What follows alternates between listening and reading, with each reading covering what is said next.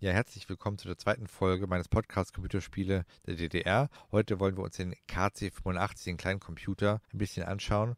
Es ist schon verrückt, äh, dass in den 80er Jahren im Westen das Jugendschutzgesetz verschärft wurde und so harmlose Arcade-Automaten wie Pac-Man und Donkey Kong nicht mehr im öffentlichen Raum aufgestellt werden durften und es überhaupt eine harte Zeit war für ähm, Computerspieler im Westen mit ja Jugendschutzgefährden, wo die ersten Spieler auf dem Index gelandet sind und so weiter. Ja, und das war in der DDR ganz anders. Da wollte man im Prinzip äh, das äh, beleben, um auch äh, technikaffine Jugendliche zu begeistern. Und ja, es sollte etwas ganz Besonderes werden.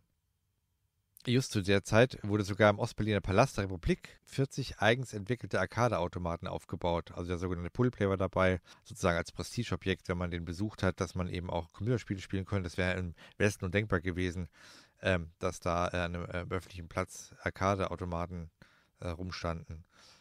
Die DDR-Führung hat früh das Potenzial der Computerspiele erkannt. Also FDJ und die jungen Pioniere erhalten neben dem Polyplay das BSS 01, also eine ostdeutsche Konsole. Und die DDR will im Prinzip den Klassenfeind BRD im Elektrotechnikbereich schlagen. Fast in jeder Schule erhält der DDR-produzierte Kleincomputer KC Einkehr und in Computerclubs halten Experten regelmäßig Gastvorträge. Also zugegeben, in diesen Computerclubs und so weiter war zwar auch ein bisschen westdeutsche Technik, also das ein C64 oder ein Amiga, stand ähm, für die Hardcore-Programmierer und Elektrotechniker, aber ähm, das war eher eine Seltenheit und der KC85, der Kleincomputer, erhielt Einkehr in die Klassenzimmer der DDR. Ja, der Kleincomputer KC85 in der äh, Ausgabe von 2, 3 und 4 sind untereinander kompatibel am Computer. Die wurden vom VEB Mikroelektronik Wilhelm Pieck in Mühlhausen in DDR von 1984 bis 88 hergestellt. Genau, sie basieren auf dem Mikroprozessor U880, der ebenfalls aus der DDR stammte.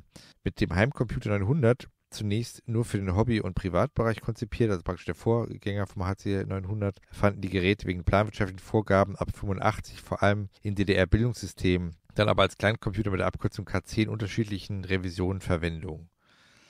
Im Jahr 84 wurden DDR2-Heimcomputer auf Basis des 8-Bit-Mikroprozessors U880 vorgestellt, also ist im Prinzip ähm, der ähm, Z80 basierend. Z901 wurde entwickelt im VB Robotron Messelektronik Otto Schön Dresden und der HC900 wurde entwickelt im VEB Mikroelektronik äh, Mühlhausen. Und diese Entwicklung wurde von Werner Domschke vorangetrieben.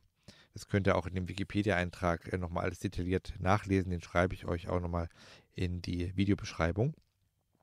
Genau, trotz einiger Schwächen führte die Entwicklung zu einer Verstimmung bei Robotron, der diese Computer in seiner Grundausstattung voll grafikfähig war.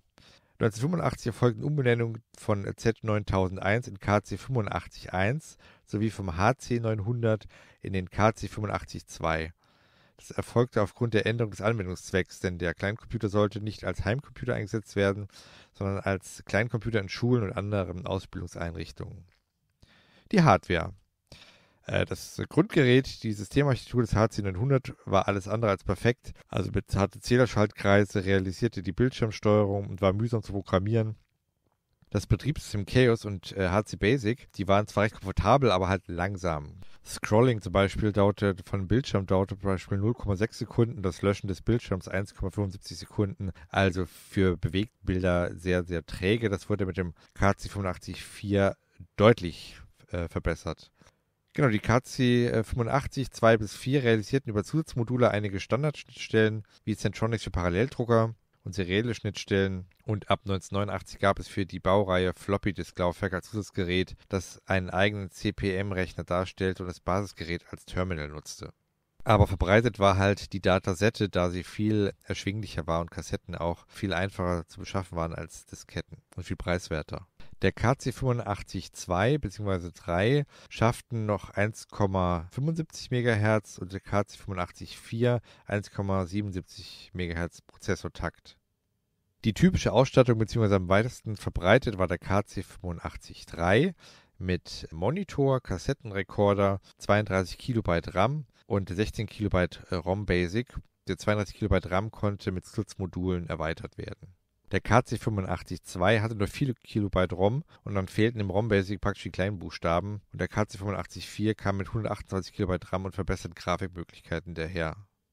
Ja, die Weiterentwicklung des KC wurde im Prinzip dann gestoppt durch einmal die Wende und zuvor auch durch das Sowjetembargo, das praktisch aus den USA Elektrotechnikteile nicht in Sowjetstaaten importiert werden durften. Sonst hätten die eine super Entwicklung wahrscheinlich noch hingelegt. Die KC85 aus Mühlhausen hat eine Bildschirmauflösung von 320 x 256 Bildpunkte. Allerdings war die Farbauflösung wesentlich geringer. In einem Pixelrechteck von 4 x 8 Pixeln konnte es nur eine Vordergrundfarbe aus 16 möglichen und eine Hintergrundfarbe aus 8 möglichen geben. Diese Einschränkung verringerte sich beim KC85-4 auf eine Linie aus 1x8 Pixeln und zusätzlich konnte ein echter Farbmodus mit vier Farben und ohne Begrenzung eingeschaltet werden. Erst beim KC85-4 entfiel die störende Eigenheit der Mühlhäuser KC-Reihe, dass Speicherzugriffe der CPU auf dem Bildschirmspeicher Bildstörungen verursachten. Der KC85 bis 4 konnte Maschinensprache programmiert werden und vor dem KC85-3 nur mit einem echten Zusatzmodul oder RAM-Basic von Kassette auch mit einem Basic-Dialekt programmiert werden. Also sprich, man braucht ein Modul, was man eingesteckt hat oder man musste von Kassette bzw. Datasette ein Basic-Programm laden. Das war natürlich dann ab dem KC85-3 praktisch, weil es mit integriert war.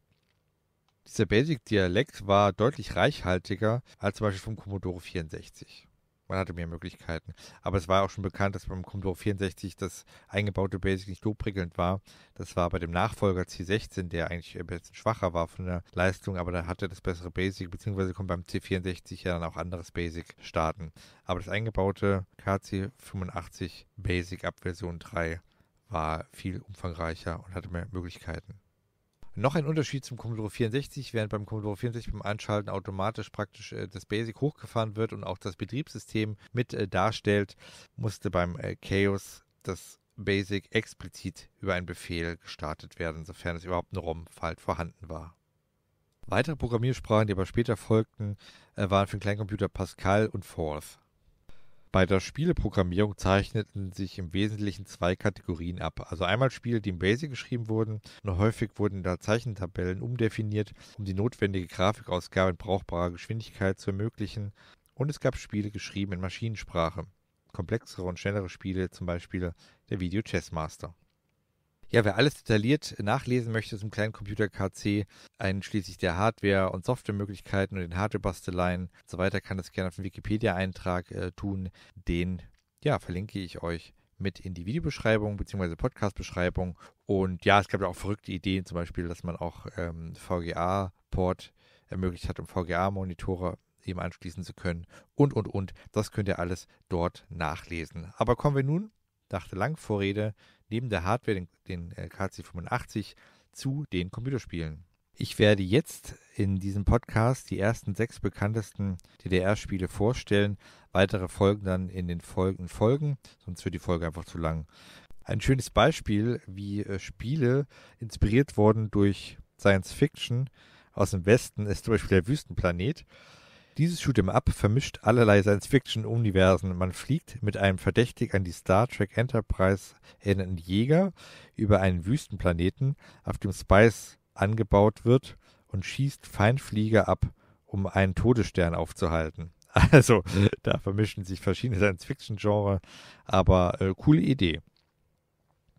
Ladder. Ein beliebter Donkey Kong-Klon, nur ohne Riesenaffe. Jumpman und Prinzessin man klettert Leitern empor und hüpft über Abgründe, während von oben Felsbrocken herabrollen. Auf Bürocomputern lief eine Variante des Spiels in simpler ASCII-Zeichensatzgrafik.